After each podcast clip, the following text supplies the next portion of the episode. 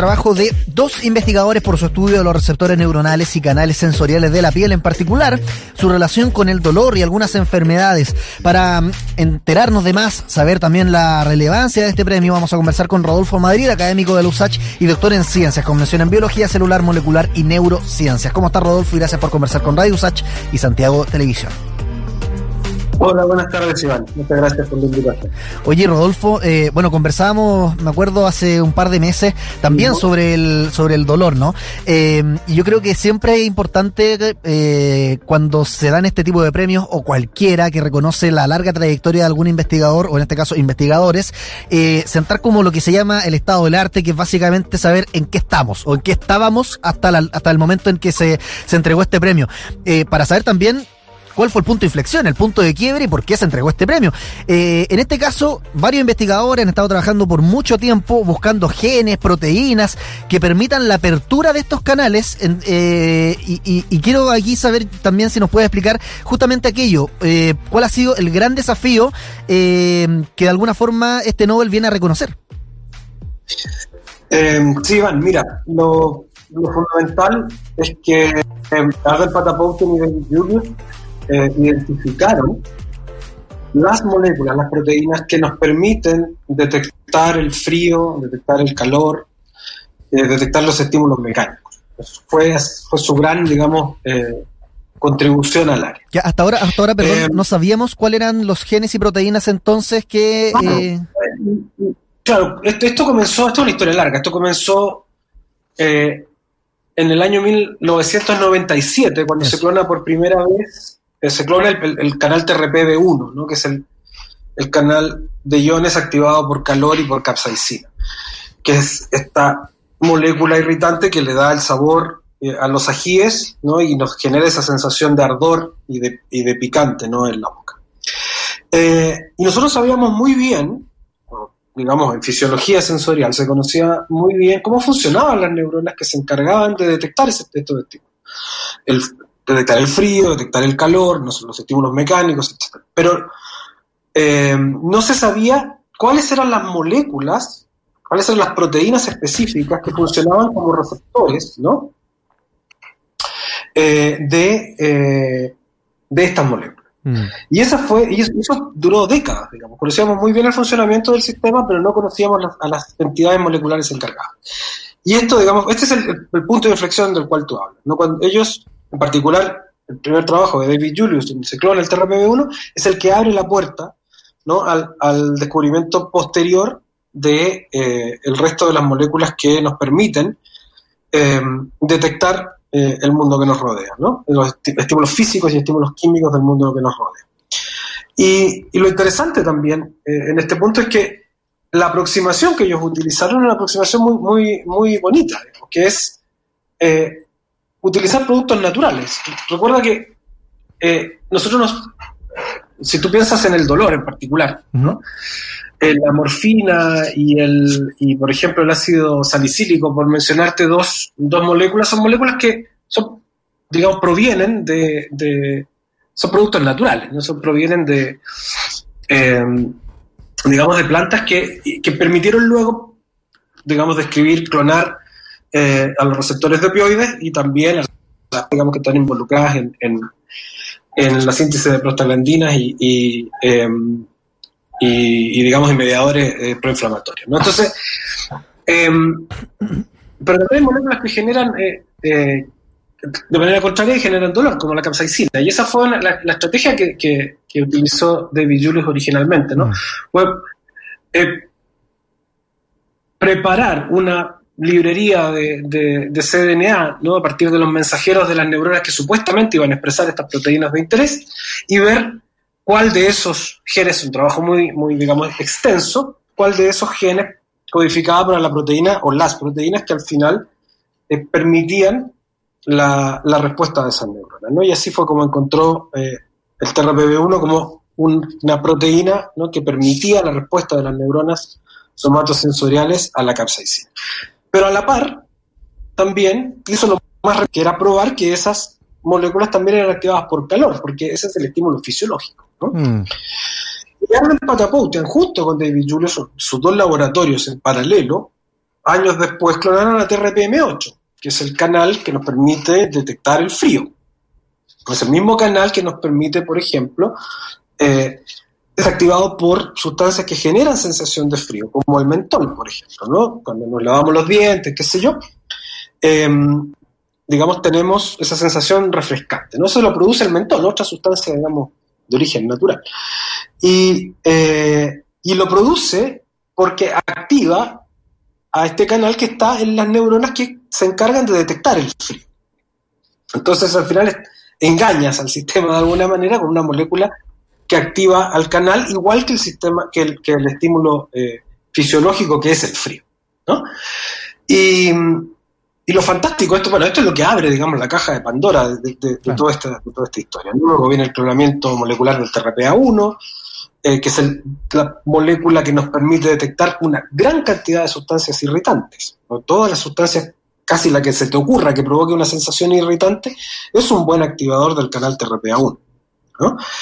Y eh, su implicancia, por lo mismo, con el dolor, digamos, eh, con la respuesta de, dolor fisiológico, eh, llamémosle dolor normal, y la de respuestas, digamos, alteradas en situaciones de dolor crónico, eh, estos, canales tienen un papel muy, muy importante.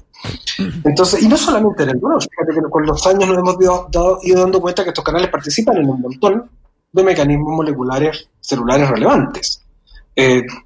Desde cáncer, migraña, control de la presión sanguínea, o sea, lo que prácticamente proceso fisiológico que se te ocurra, digamos, va a tener un canal TRP metido. A eso quería ir, Rodolfo, eh, porque estas moléculas que ellos, de, que ellos describen eh, no es que la hayan descubierto, sino que están, digamos, eh, dando nuevas propiedades de, de, estas moléculas porque están relacionadas hace mucho tiempo, como tú bien dices, con el cáncer de próstata y también con la hipersensibilidad dolorosa al frío o al calor. Y eso ahí es como un, un, punto que, que, quería, en el cual yo quería, digamos, profundizar, porque no solamente cómo sentimos, sino que también tiene ver justamente con esto, la hipersensibilidad dolorosa al frío o al calor. ¿Dónde está ahí entonces esa, como esa línea que, marca la diferencia entre derechamente sentir frío o calor y, y, pasar al otro lado, ¿no? De la sensibilidad dolorosa.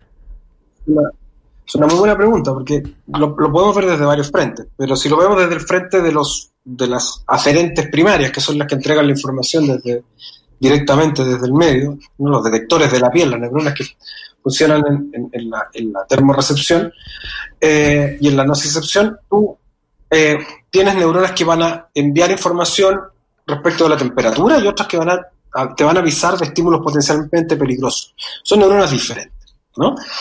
Eh, pero estos canales están en ambos tipos de neuronas. Entonces, la función que ellos cumplen en situaciones patológicas es que se desregula su expresión, se desregula su funcionalidad. Por ejemplo, lo que tú mencionabas, la hipersensibilidad dolorosa al frío, que es una de las cosas que estudiamos en el laboratorio, es, está relacionada, eh, si bien hay muchos elementos involucrados, eh, frente a cierto tipo de lesiones que terminan con hipersensibilidad dolorosa al frío, eh, TRPM8 tiene un papel muy importante, su sobreexpresión, ¿no? la, su función, digamos, su hiper, hiperfunción. ¿no?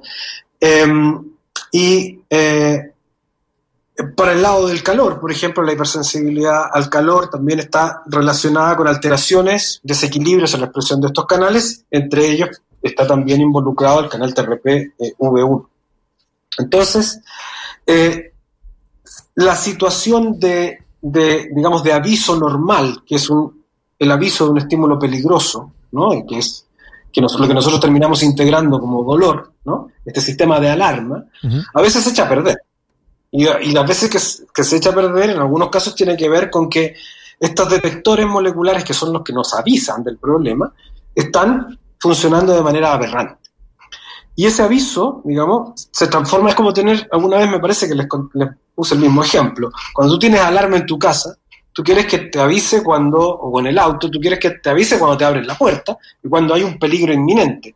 Pero imagínate que se te echa a perder la alarma y está sonando todo el día te vuelves loco, ¿no?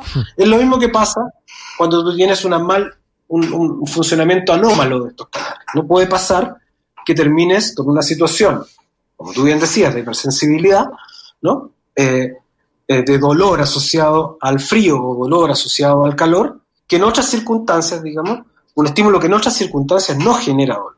¿no? Mm. Y esa es una de las cosas, por ejemplo, que estudiamos en el, en el núcleo milenio Minus Pain, que por cierto tenemos la maravillosa, digamos, ventaja de trabajar en canales TRP en dos núcleos milenios, en el núcleo milenio Minus Pain, donde estudiamos su función en el dolor, y por otro lado en el núcleo milenio Minicat, donde estudiamos no solamente a estos canales, sino a otros canales TRP eh, y su papel en eh, enfermedades asociadas, digamos, a su, eh, a, su funcionamiento alterado. Bueno, les recuerdo a los que nos escuchan por eh, Radio USACH que estamos conversando con Rodolfo Madrid, académico de la USACH, Institución de Ciencia y también investigador, bueno, los núcleos milenios que está mencionando, el núcleo Minicad y también del núcleo Minus Pain. Eh, y te quería consultar también, Rodolfo, por, eh, bueno, estamos comentando los premios Nobel de Medicina de este año, ¿no? Que David Julius y Arden Pataputian, de Medicina 2021, por su descubrimiento de los receptores de la temperatura y el tacto, porque acá también esto, digamos, abre puertas. Esa es una de las grandes de, la, de la grande, de, los grandes digamos, ventajas que tiene la, la, investigación de estos dos investigadores eh, de allanar el camino nuevo analgésico, ¿no? ¿Qué, qué pasa ahí con la investigación para aliviar el dolor crónico, eh, en particular con la investigación de Julius y Pataputian? Muy buena pregunta también, porque mira, cuando tú tienes situaciones de dolor crónico, eh, en particular nosotros que digamos, trabajamos en el núcleo milenio eh, del estudio del dolor, tenemos muy claro que la, la, ahora, bueno, y toda la gente que trabaja en investigación en dolor, eh, muy claro de que digamos, los tratamientos que hay ahora para situaciones de dolor eh, crónico son bastante, digamos, poco eficientes ¿no? a la hora de resolver el problema. y con muchos efectos secundarios y otros problemas. Entonces la idea es que hay estos nuevos blancos moleculares, estas nuevas dianas moleculares, te permiten buscar eh, alternativas, mecanismos alternativos, tratamientos alternativos que te, eh, sobre otros, digamos, blancos moleculares más allá de los ya de los, de los canónicos, ¿no? que nos permitan controlar de manera eficiente las situaciones de dolor crónico en distintos, eh, digamos, basados en distintos mecanismos moleculares. Entonces, Em, digamos, en, los casos de, dolor crónico donde tenemos sobreexpresión de estos canales, eh, un buen mecanismo de control podría ser, eh, digamos, bloquear ¿no? Eh, la actividad de estos canales. De hecho, paradójicamente, la capsaicina, por ejemplo, que es un activador de los canales de RPB1 que están asociados a la nocicepción, se ha usado mucho, mucho tiempo como una forma de analgesia. Porque paradójicamente, si tú sobreestimulas el sistema, ¿no? de hecho hasta el día de hoy utilizan los parches de capsaicina como para controlar el dolor en muchos tratamientos, ¿no? lo que tú haces ahí es sobreestimular a los receptores, a las aferentes primarias, ¿no? y terminas matando ¿no? el, reduciendo su funcionalidad y terminas incluso en algunos casos eh, eh, matando a las neuronas eh, sensoriales que, digamos, que están llevando esa información, las que expresan TRPV1. ¿no? Em, entonces, paradójicamente, la activación de un canal que avisa del dolor puede servir como sistema de analgesia, pero también su bloqueo.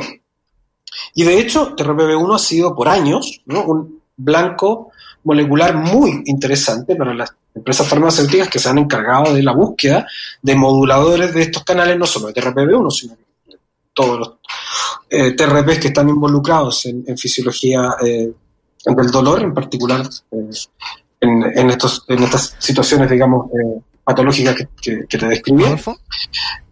y han sido, digamos, un, un motor muy importante de esa industria. Bueno, estábamos conversando justamente con eh, Rodolfo Madrid sobre los Nobel de Medicina, qué interesante la eh, como eh, una investigación tan particular al final tiene aplicaciones tan cotidianas, ¿no? Eh, y eso nos explicaba Rodolfo Madrid, doctor en ciencias, con mención en biología celular, molecular y neurociencia, también académico de la USACH, a quien le damos las gracias por conversar con Radio USACH y Santiago Televisión. Que estés bien. Vale, vale. Cuídate mucho. Chao, abrazo grande. Bueno, nos vamos escuchando música.